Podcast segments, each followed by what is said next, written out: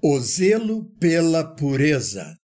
A Rádio CPT apresenta Coluna Fica a Dica.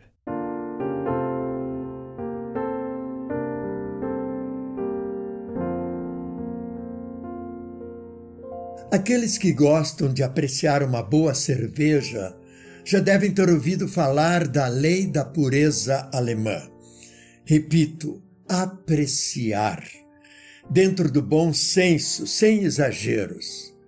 Até porque alcoolismo é coisa séria. E por isto o foco aqui não é o consumo, mas a lei da pureza alemã na produção de cervejas. Esta lei foi assinada pelo Duque Guilherme IV em 1516 na Baviera. Como sempre, se existe uma lei, é porque algum problema já aconteceu. As cervejas produzidas anteriormente ao decreto do Duque Guilherme IV tinham receitas mirabolantes, algumas com ingredientes tóxicos.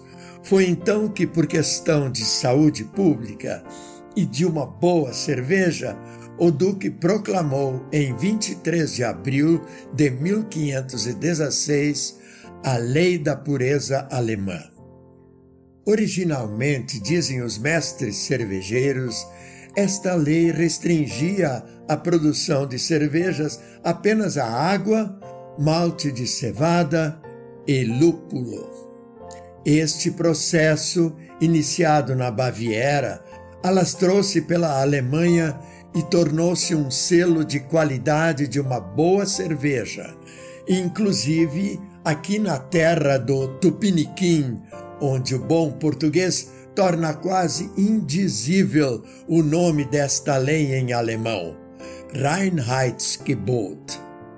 Mais fácil falar a lei da pureza alemã, né? A esta altura, quem sabe você irá se perguntar: e o que isto tem a ver com a fé cristã? Depois de um ano e meio da Reinheitsgebot, a Alemanha foi cenário de uma nova busca pela pureza. Desta vez, pela pureza no ensino da palavra de Deus.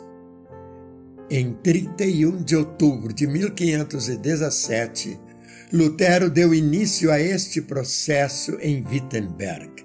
Pureza necessária diante de ingredientes tóxicos adicionados à Igreja cristã, como a negociata do perdão dos pecados.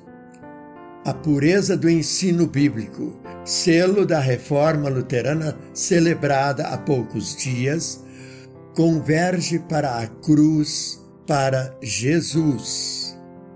E é sob a ótica da cruz que há o ensino puro bíblico cristocêntrico.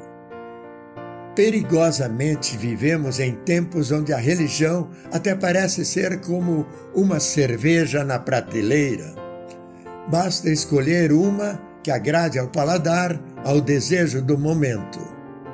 E nesta sociedade pós-moderna, de verdades literalmente líquidas, muitos estão bebendo veneno que os levarão ao inferno.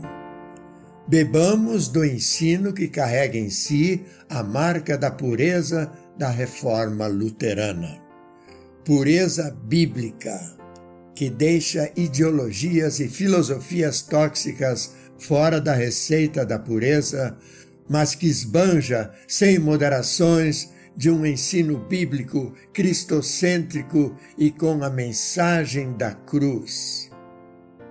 Mensagem que emana, por exemplo, de Romanos 3, versículo 23, onde diz: Todos pecaram e estão afastados da presença gloriosa de Deus. Mas, pela sua graça e sem exigir nada, Deus aceita todos por meio de Cristo Jesus, que os salva. Então fica a dica.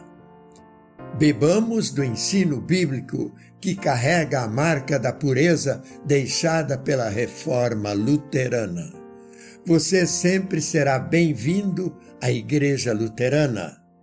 Independentemente do pastor que lá estiver, o ensino será puro, bíblico e cristocêntrico.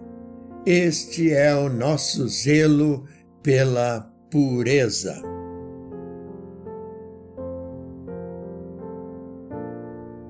Coluna Fica a Dica. Autoria: Pastor Bruno Serves. Locução: Paulo Udo Kuntzmann. Ouça este e outros conteúdos em radiocpt.com.br.